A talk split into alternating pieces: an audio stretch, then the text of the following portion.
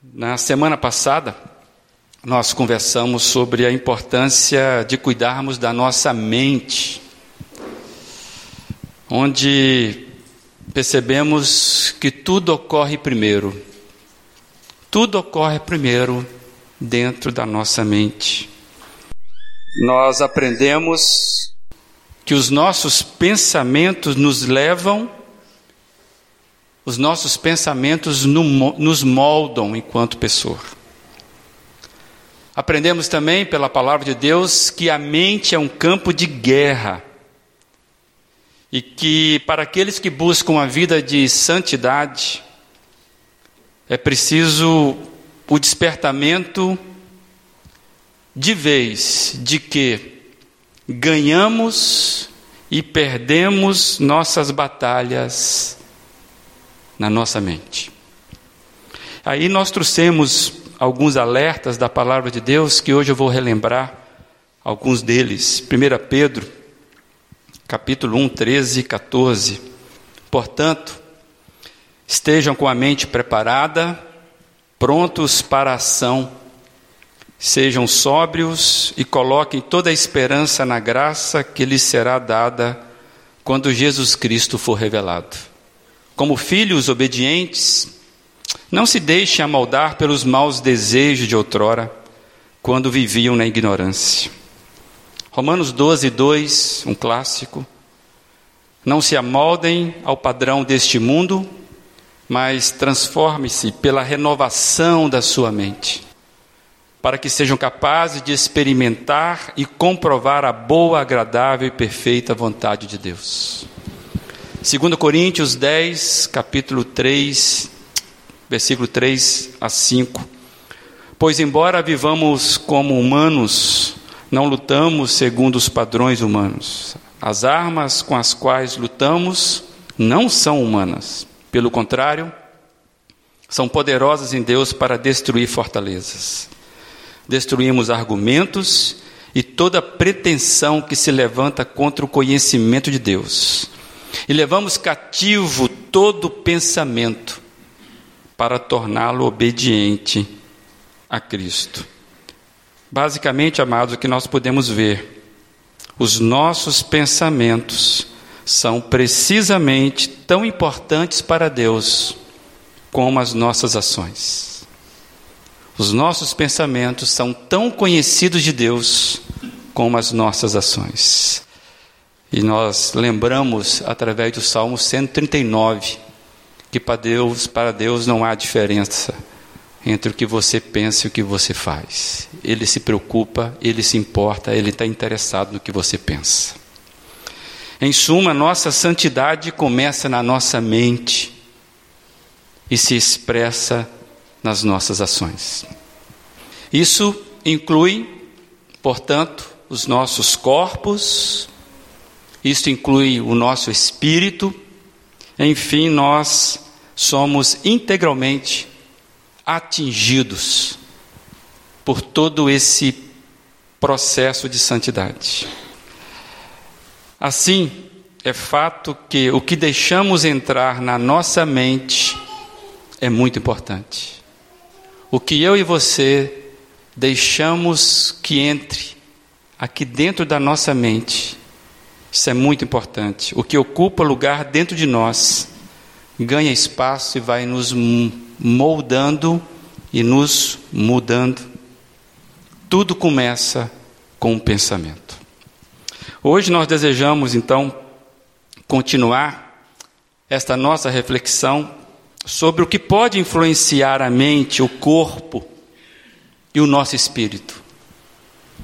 Na semana passada, quando nós nos voltamos para nossa mente, para dentro da gente, para o nosso pensamento, hoje a gente pretende ver o outro lado da moeda nessa relação com a vida. Nós olharmos as influências dos relacionamentos, aqueles relacionamentos que são influentes. A proposta hoje, diante da palavra, é sairmos do nosso mundo interior para dar uma olhada assim em volta da gente no mundo, naquilo que nos cerca, aquilo que nos influencia. E eu convido você então, se você puder, fique de pé, vamos ler dois textos da palavra de Deus, textos que têm nos ajudado nessas reflexões. O primeiro é o que tem servido de base de toda a série de mensagens. Antes, 1 Pedro 3,15, antes, santifiquem Cristo como Senhor em seu coração. Estejam sempre preparados para responder a qualquer que lhes pedir a razão da esperança que há em vocês. E ainda quero ler novamente 2 Coríntios 7, versículo 1. Amados, visto que temos essas promessas, purifiquemo-nos de tudo o que contamina o corpo e o espírito, aperfeiçoando a santidade no temor de Deus. Visto que temos essas promessas, Purifiquemo-nos de tudo que contamina o corpo e o espírito, aperfeiçoando a santidade no temor de Deus. Pai amado, louvado, engrandecido, exaltado seja o nome de Jesus Cristo, porque podemos mais uma vez nesse local, nesse ajuntamento, podemos ler a tua palavra, Deus de forma livre, que ela seja viva, que ela seja eficaz, que ela possa cortar onde nenhuma outra coisa corta dentro da gente. E que haja, Deus, convencimento hoje para mim, para os meus amados, para cada pessoa aqui. É a nossa expectativa, apesar, ó Deus, da simplicidade desse encontro, da minha limitação aqui. Fala-nos para a glória de Jesus Cristo e em nome dele. Amém. Tem um ditado bastante conhecido que provavelmente você vai se lembrar.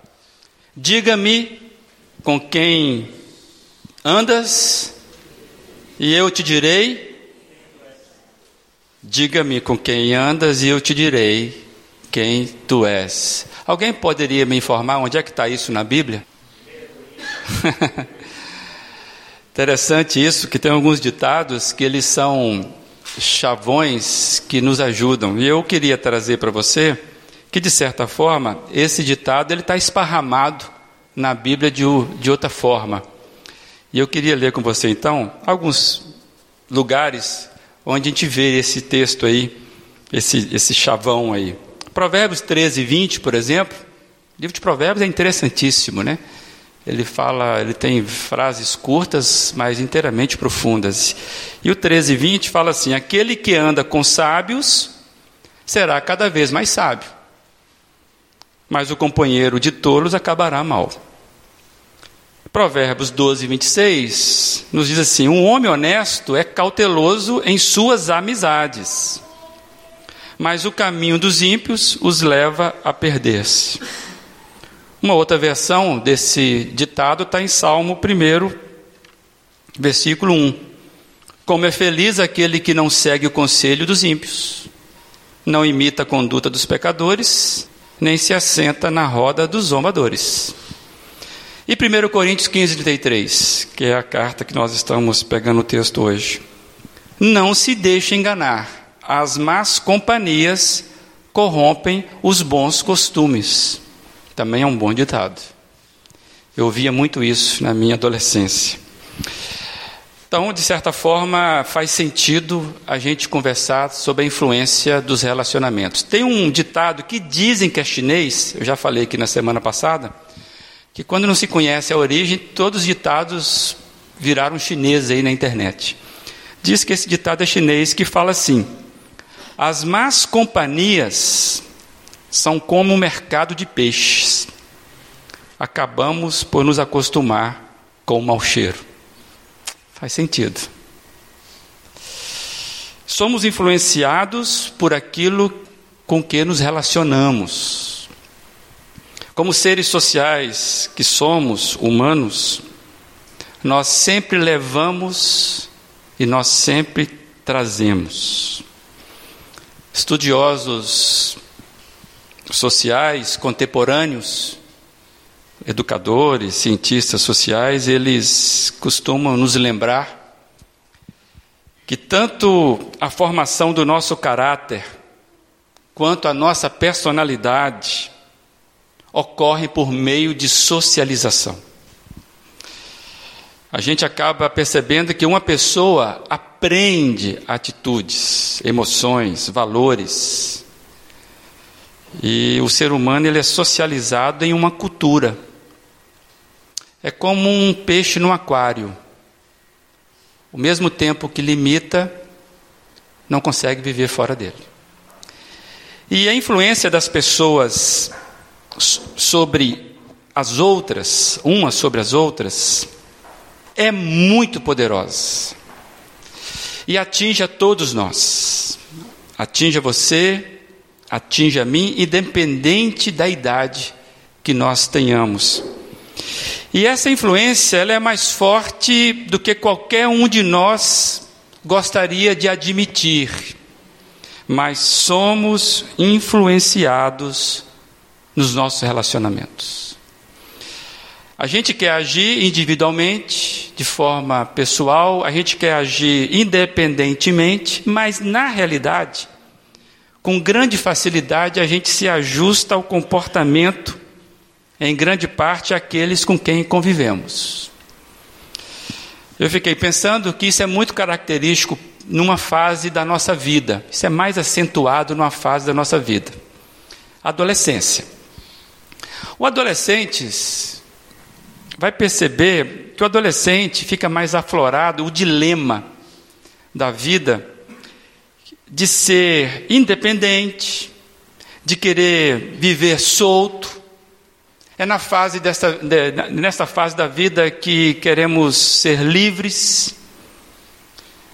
Mas, na verdade, o que o adolescente quer é ser aceito no meio social do qual ele pertence. Na escola, no clube, no grupo. E é tão interessante que ele é tão forte na sua personalidade que ele se veste e anda diferentemente igual aos demais. É, é, é, incrível essa capacidade de que nós queremos sermos nós mesmos, mas nós somos tão parecidos com os outros. Porque, na verdade, todos nós queremos ser aceitos, todos nós queremos ser reconhecidos, porque nós temos aquele sentimento de pertencimento. Isso é, faz parte da nossa identidade. Pensando sobre isso, é claro que nem toda pressão social, nem toda pressão que provém dos outros será errada.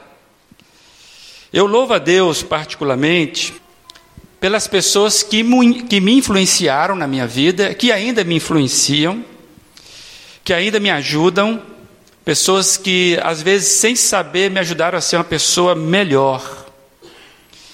Então eu louvo a Deus por isso. Então nem sempre a pressão do grupo é algo ruim, mas nós precisamos estar alertas. Por quê? Porque há influência. E a pergunta para mim, para você, é quem anda fazendo a sua cabeça? Onde é que você busca os seus valores? Com quem você tem as suas maiores influências? E essa pergunta serve para todos nós. Ainda mais hoje, na era da comunicação fácil. Você tem um, um computador ligado ao mundo, ou parte do mundo, né? pelo menos no mundo tecnológico, onde você pode estar aqui acessando é, conhecimento e não sabedoria. Né? Então, eu queria voltar o texto de, de 2 Coríntios 7, 1, para mostrar para os irmãos e amados por que, que nós precisamos estar alertas com relação aos relacionamentos e o que e o texto tem a ver com isso. A gente vê que o texto mostra a preocupação de Paulo em instruir uma igreja, a igreja de Corinto. Então, esse versículo 1 do capítulo 7, ele diz assim: ele está concluindo um raciocínio. Amados, visto que, ou portanto, talvez a sua tradução tenha até isso, visto que temos essas promessas, purifiquemos-nos de tudo o que contamina o corpo e o espírito, aperfeiçoando a santidade no temor de Deus. Que promessas são essas que, os, que o texto está dizendo? Bem, para a gente saber que promessas são essas, para nós de fato mas entender o contexto que o assunto, o que, que Paulo está trabalhando, porque nós não queremos ficar só entendendo parcialmente o que seria aperfeiçoando a santidade no temor de Deus, a gente precisa dar uma voltar para o contexto para ver o que Paulo estava tratando. E quando você volta, você vê que o raciocínio de Paulo começa neste bloco de conteúdo no, no versículo 14 do capítulo anterior. Então, eu queria ler com você esse contexto para a gente perceber essa, onde é que está a força dessa conclusão. Então, mesmo sentado, vai ser projetado e você pode acompanhar e você pode abrir sua Bíblia também. 2 Coríntios 6, a partir do versículo 14. Paulo diz assim então: Não se ponham em julgo desigual com descrentes, pois o que tem em comum a justiça e a maldade? O que comunhão pode ter a luz com as trevas? Que harmonia entre Cristo e Belial? Que há em comum entre o crente e o descrente? Que acordo há entre o templo de Deus e os ídolos? Pois somos santuários do Deus vivo, como disse Deus: habitarei com eles e entre eles andarei, serei o seu povo, e eles serão serei o seu Deus e eles serão o meu povo. Portanto, saiam do meio deles e separem-se, diz o Senhor. Não toquem coisas impuras, e eu os receberei, e lhes serei pai, e vocês serão meus filhos e minhas filhas, diz o Senhor Todo-Poderoso. Amados, visto que temos essas promessas, Purifiquemo-nos de tudo que, o que contamina o corpo e o espírito, aperfeiçoando a santidade no temor de Deus. Esse é o contexto. Aí você vê que ele abre o raciocínio desse conteúdo no versículo 14, dizendo que não se ponham em julgo desigual com os, des, com os descrentes. Essa expressão julgo desigual é, o povo de Israel estava bem acostumado com ela. Quando Deus é, entrega a terra prometida ao povo, ele começa a ensinar alguns padrões de ocupação da terra.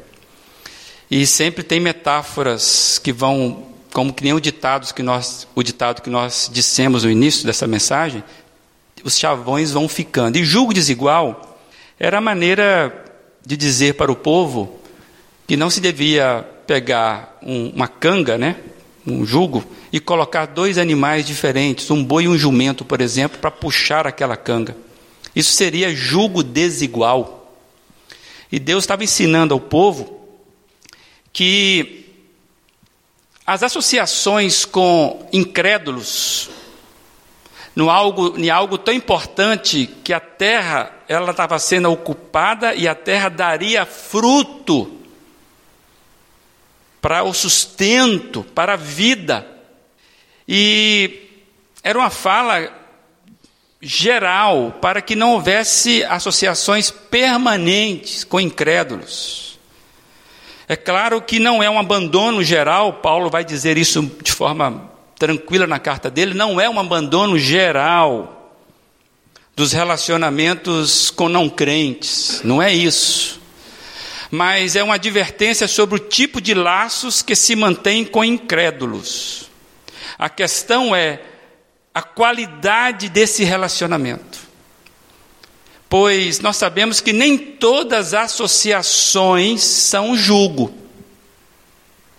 Você pode ter associação, se relacionar, e isso não ser um jugo, como é a expressão forte.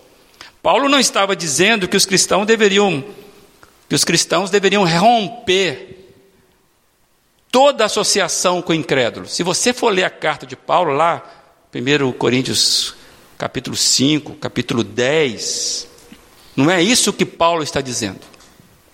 Inclusive, Paulo vai tratar do casamento, é, onde o parceiro salvo, e tinha o parceiro que era incrédulo. O que estava acontecendo era que a cidade de Corinto era uma cidade extremamente pagã. E muita gente começou a se converter ao Senhor Jesus. Se convertia a mulher, mas o marido não se convertia. Se convertia o marido e às vezes a mulher não se convertia. Paulo, inclusive, vai dar instrução sobre isso, dizendo para manter o relacionamento naquilo que dependesse que fosse possível. Então, a questão não é você abandonar, o texto não está dizendo isso, qualquer relacionamento com incrédulo, isso seria algo terrível de você pensar. Mas, eu anotei aqui, tanto é que Paulo vai falar que nós precisamos ser embaixadores de Deus ao povo. Para você ser embaixador, você precisa estar se relacionando no meio. Para ser embaixador é falar da parte de Deus. Mas ao contrário, o que Paulo estava aqui ordenando é que os cristãos não formassem relações interpessoais, vinculantes com não cristãos, que resultassem na corrupção espiritual. Por isso que ele vai dizer lá: contamina o corpo e o espírito. São tipos de alianças que podem impedir o cristão de desenvolver uma vida sadia, aquilo que impede que o cristão viva uma vida cristã consistente, obediente. O cumprimento da vontade de Deus deve ser algo mais primário na vida de um crente. Cumprir a vontade de Deus. E nós sabemos que Obviamente, algumas relações com os pagãos, são aqueles que não creem como nós, algumas relações dos pagãos, ou que nós mantemos com os pagãos, não representa a nossa fidelidade a Deus. Mas o cristão deve manter o seu relacionamento com Cristo como prioridade, mesmo que isso possa significar romper relacionamentos com incrédulos. É isso que a palavra está dizendo. Então, quando você tem alguma associação com incrédulo, e você tem, você mora num condomínio, você trabalha para um patrão, ok? Eu lembrei de algumas coisas, mas você fica atento aí. Como, como é que vai medir isso? Lembra que nós estamos falando aqui? A gente não segue regras. Não é não pode, não pode, pode, não pode. Não é isso. Decorou as dez regras, você está resolvendo. A, a vida cristã é muito mais livre, muito mais profunda do que isso. Por exemplo, a sociedade com pessoas que mantêm negócio ilegal. O negócio é ilegal. Você mantém a sociedade com a pessoa que o negócio é ilegal, obviamente, o seu compromisso enquanto cristão já está, já foi para o Beleléu. Envolver-se emocionalmente com pessoas descrentes que não têm a mesma fé. Atenção, garotos e garotas. Ah, mas você não acabou de dizer agora que ele falou. Não, para aqueles que já eram casados, onde o cônjuge se converte, você tenta manter o relacionamento. Agora, para você iniciar um relacionamento com descrente, a Bíblia fala exatamente que você está se metendo em julgo desigual. Então, meninas, meninos, garotos, jovens, cuidado com o seu envolvimento emocional com pessoas que não são da mesma fé. Por exemplo, eu fiquei pensando, acompanhar, seguir, pertencer a grupos virtuais cujo objetivo ou perfil não contribui para a sua edificação. O que, é que você acha? Compromisso com grupo de diversão, grupo de lazer, que o impede, por exemplo, de estar em comunhão com os irmãos da igreja. Vamos lembrar que a Bíblia fala que nós não devemos deixar de nos reunir como igreja. Julgue muitas vezes, amados, discreto. Vai medindo aí. O versículo 15, depois que Paulo fala do julgo desigual, ele entra numa sequência de perguntas. Eu quero destacar que o versículo 15 ele traz a seguinte pergunta ou indagação: que harmonia existe entre Cristo e Belial? Algumas versões aí, talvez a sua, já traduzem essa expressão da seguinte maneira: que harmonia existe entre Cristo e o maligno. É porque alguns textos já traduzem um dos nomes que acabou sendo dado a Satanás. Belial é uma expressão que significa homens inúteis, gente perversa, gente que puxa para baixo. E certa ocasião, no processo, aquele processo de ocupação da terra, da santificação da terra, Deus deu uma instrução lá em Deuteronômio dizendo o seguinte: que não deveria haver entre o povo filhos de Belial. Quer dizer, filhos de homens inúteis. Quando você lê o Salmo, Salmo 18, versículo 4, lá essa mesma expressão aparece como laços de morte. Então, o texto começa a trabalhar ali uma série de perguntas retóricas, cinco ao todo, se você contar, 14, 15, que todas têm o não como resposta.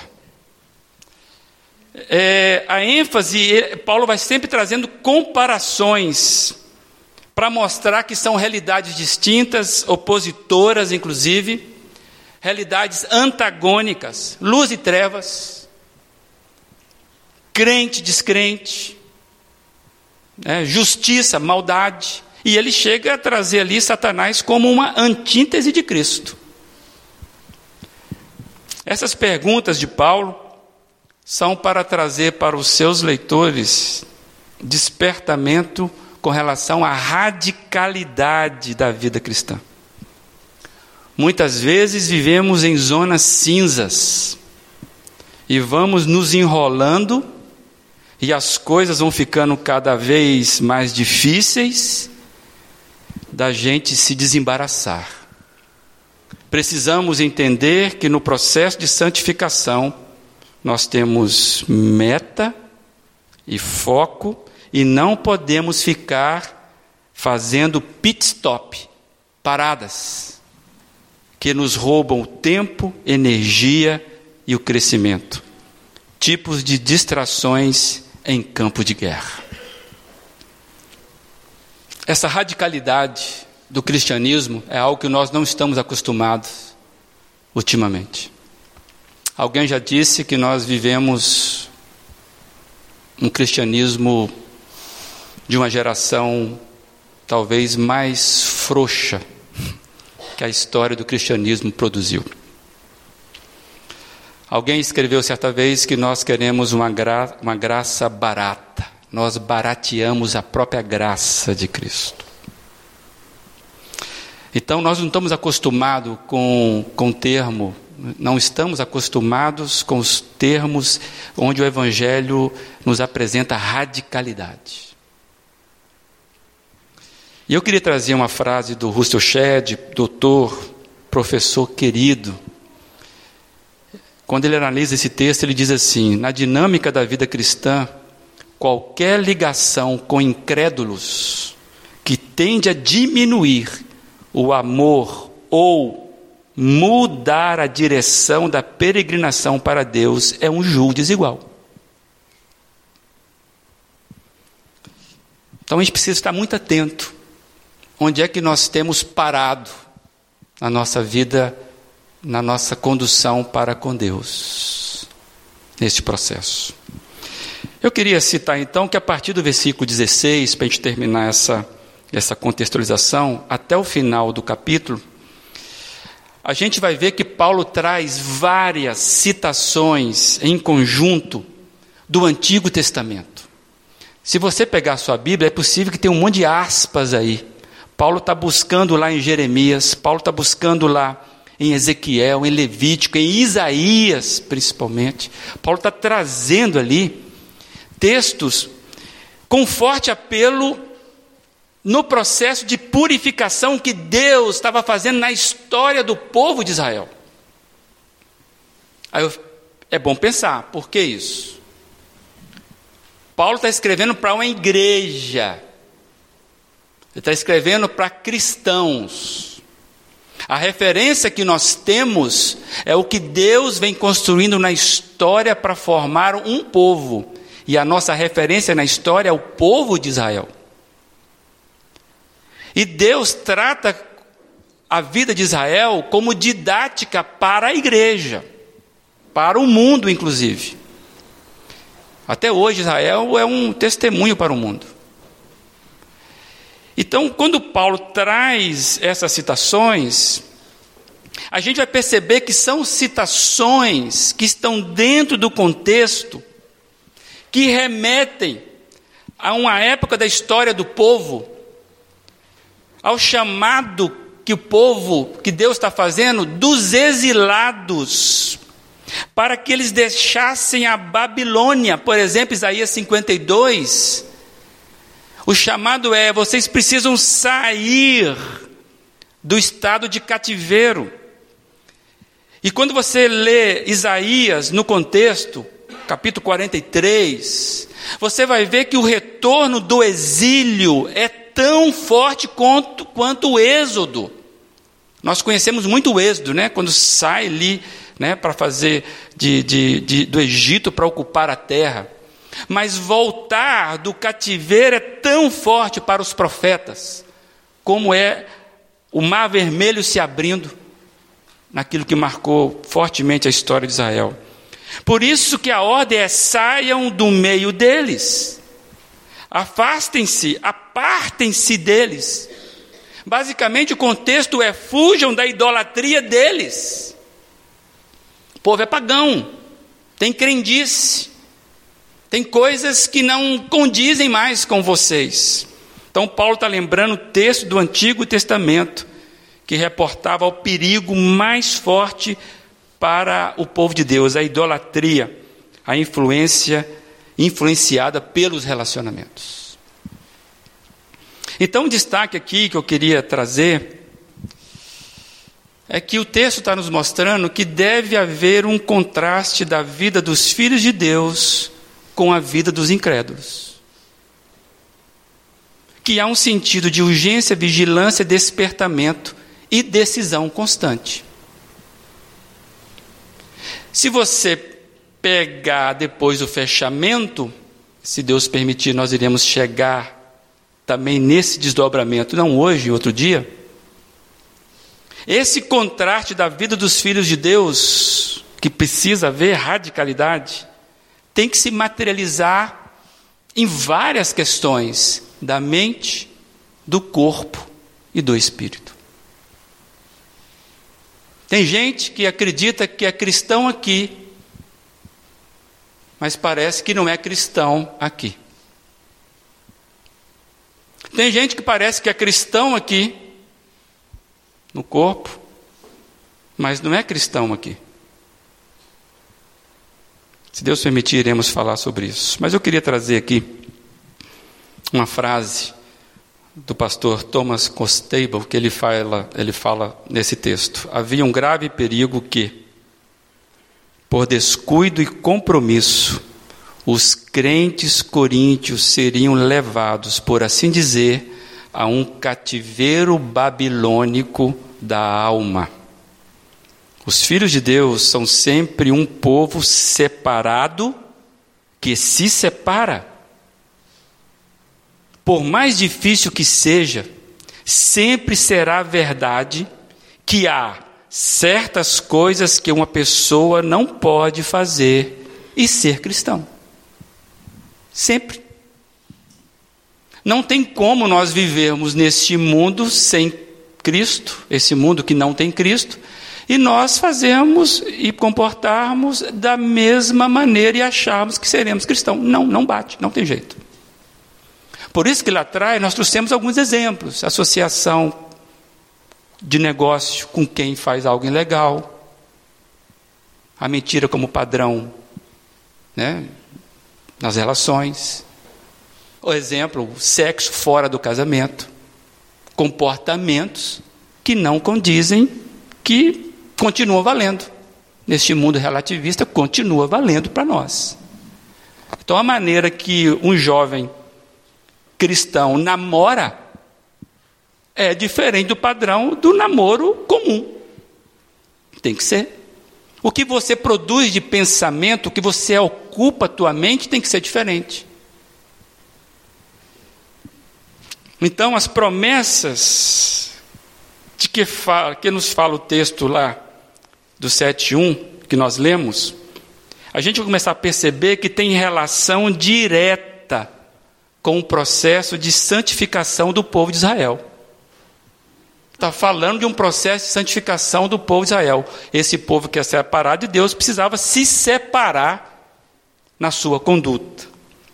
Então, as promessas de Deus para o povo é que quando esse povo se santifica, aí ele passa a habitar, permanecer, andar entre o povo, inclusive numa relação de pai. Volte para o texto e você vai ver isso. Deus quer ser pai na nossa relação com Ele, mas Ele fala: Eu não sou pai de porco. Eu sou pai de filhos criados à imagem do meu filho. E eu fiquei pensando sobre que essas informações, elas precisam cativar nossa mente para a gente entender a força do texto. Porque Paulo vai dizer: olha, vocês estão vendo essas promessas de Deus? Então purifiquem de tudo que vocês fazem que contamina o corpo e o espírito, para que assim vocês possam estar aperfeiçoando a santidade no temor de Deus. Então, por que que Paulo traz isso? Porque, amados, não tem como você olhar a promessa de Deus que Ele vai estar com você, tratando você de filho, como filho, como filha querida, e você continuar vivendo como um bastardo. Aí eu quero trazer, sabendo disso, eu quero trazer uma outra versão que talvez nos ajude, agora a gente vai ler o contexto todo, para ficar mais claro para você diante dessa explicação. É, então, eu vou ler na versão a mensagem, Olha o mesmo texto que nós lemos do capítulo 6, 14 até o 7, 1, para você entender o bloco de mensagem. Não se tornem parceiros dos que rejeitam Deus. Não há como fazer parceria entre o certo e o errado. Não é parceria, é guerra. A luz é amiga das trevas. Cristo passeia com o diabo.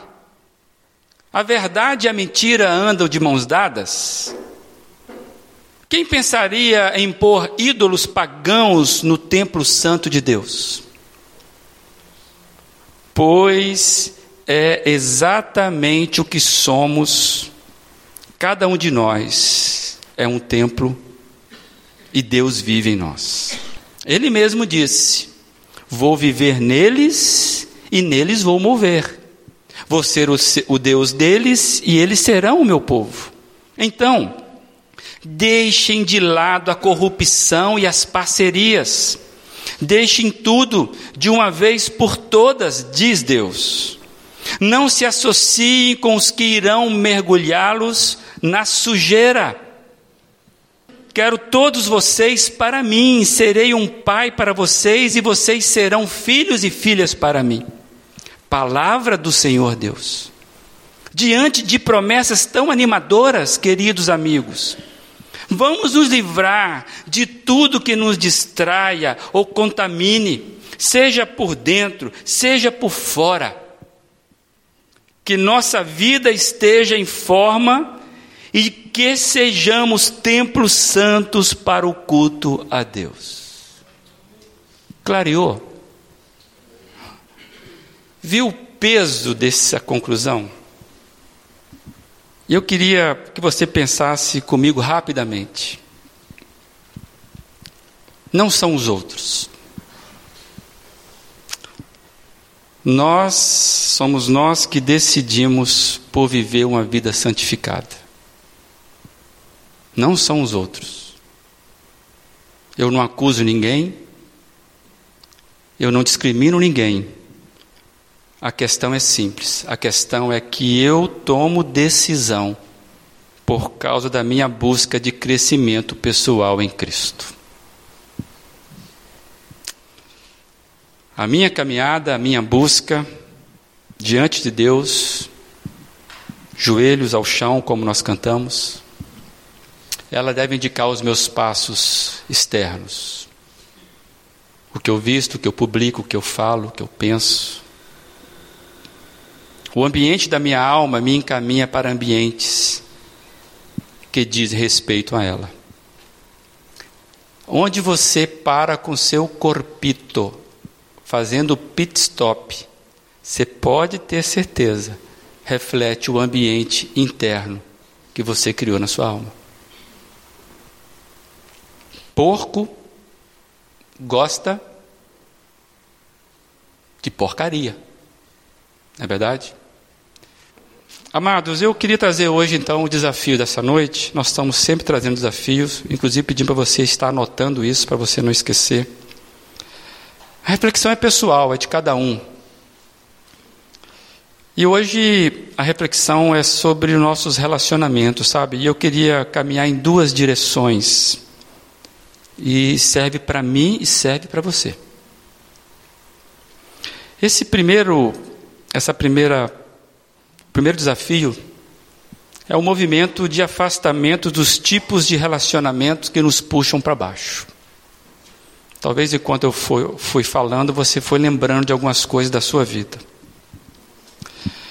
E eu fiquei pensando que você precisa fazer uma análise sincera de você mesmo diante das parcerias, dos compromissos, dos acordos, das associações que você tem mantido Está aí a tela para te ajudar. Pergunta para você aí. Quem são os meus amigos? Como eu os caracterizo?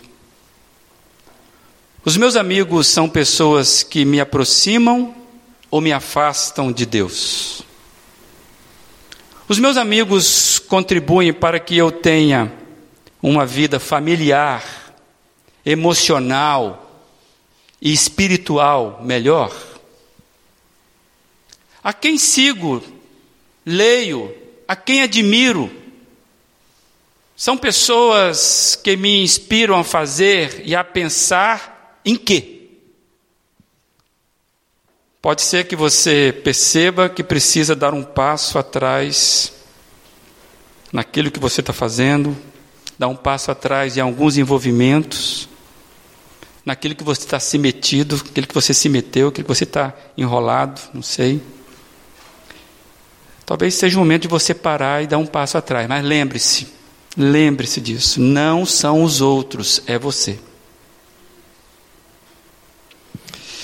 Se você fizer isso com sinceridade, e Deus começar a te mostrar o que deve ser feito, paralelamente, eu quero te dar um conselho, você pode colocar no bolso e jogar fora se quiser. Paralelamente, você deve fazer um movimento de aproximação a tipos de relacionamentos que puxam você para cima. Eu, eu tenho para mim que seus melhores amigos devem ser os da comunidade de fé. Os meus são. Eu tenho amigos fora da igreja, parentes e não parentes. Mas os meus melhores amigos, hoje, antes, depois, os meus melhores amigos que mais marcaram a minha vida foram da comunidade da fé. Eu louvo a Deus que eu tenho amigos aqui. Então faça o um movimento, não só de se afastar, se você identificar assim em Deus, mas você se aproximar de gente que você sabe que vai te puxar para cima. Se aproxime de quem seja melhor do que você. De quem soma, de quem contribui de quem lhe dá forças, de quem te apresenta algo novo, positivo para você caminhar. E eu fiquei pensando que o nosso em casa é uma excelente oportunidade para fazer amigos de caminhada de fé. Ah, é uma didática boa. Tudo gente imperfeita, mas gente boa, buscando o caminho a seguir, o caminho da santificação. Então, o primeiro a reflexão é essa: como é que estão as suas relações? Em quem você precisa dar um passo para trás, em quem você precisa encostar para que você seja melhor. Ninguém é uma ilha, nós precisamos de pessoas, precisamos de amigos. O segundo desafio, então, vai ser projetado aí, e aí é um pouquinho fundo esse negócio aí. Reconstrua as suas relações rompidas por causa de ofensa. Estou falando com a igreja, falando com pessoas que se relacionam. Reconstrua as suas relações rompidas por causa de ofensa. Relacionamentos quebrados por falta de perdão, mágoas, inclusive mágoas justificáveis. A Bíblia nos alerta que no que depender de você, tem de paz com todos. Se por acaso o Espírito Santo lhe trouxer hoje alguém à sua memória que você sabe que precisa perdoar, decida em Deus e anote para você não esquecer do, do nojento. Ele vai continuar sendo nojento. Deu para entender ou não? É. Mas você decidiu perdoar. Lembra? Não são os outros, é você. Nossa caminhada de santificação vai nos fazer experimentar coisas novas em Deus, aleluia. E Ele quer que limpemos as nossas amarras, os nossos aprisionamentos. Quem você está metendo cativo ou mantendo cativo por causa da sua falta de perdão? Deixe todas as justificativas e mágoas aos pés de Jesus e perdoe. E eu queria dar uma palavra de encorajamento a você. Perdoe. Perdão é uma coisa muito difícil porque a gente sempre acha que é na base do merecimento, é do tamanho da ofensa. Amados, perdão é uma atitude espiritual da alma que nos liberta, que nem o esquete aqui que Jesus toma todo o lixo da nossa queridinha irmã.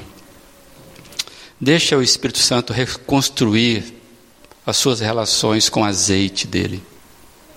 Ele vai limpar tudo. No primeiro momento dói, mas o bálsamo dele faz você ganhar graça sobre graça. E você vai ficando liberto de amarras.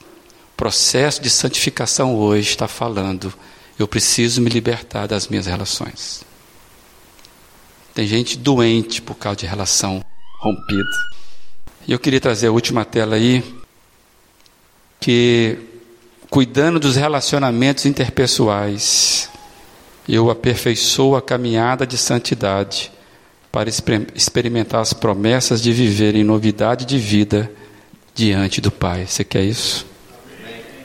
É a mesma coisa. Diante de traz promessas, magníficas promessas, que eu e você trabalhemos na nossa santificação aquilo que tem poluído a nossa mente e o nosso espírito. Santidade, amados, implica em cuidar dos relacionamentos interpessoais, pois fomos chamados para viver em novidade de vida. Que Deus abençoe a todos, para a glória de Jesus.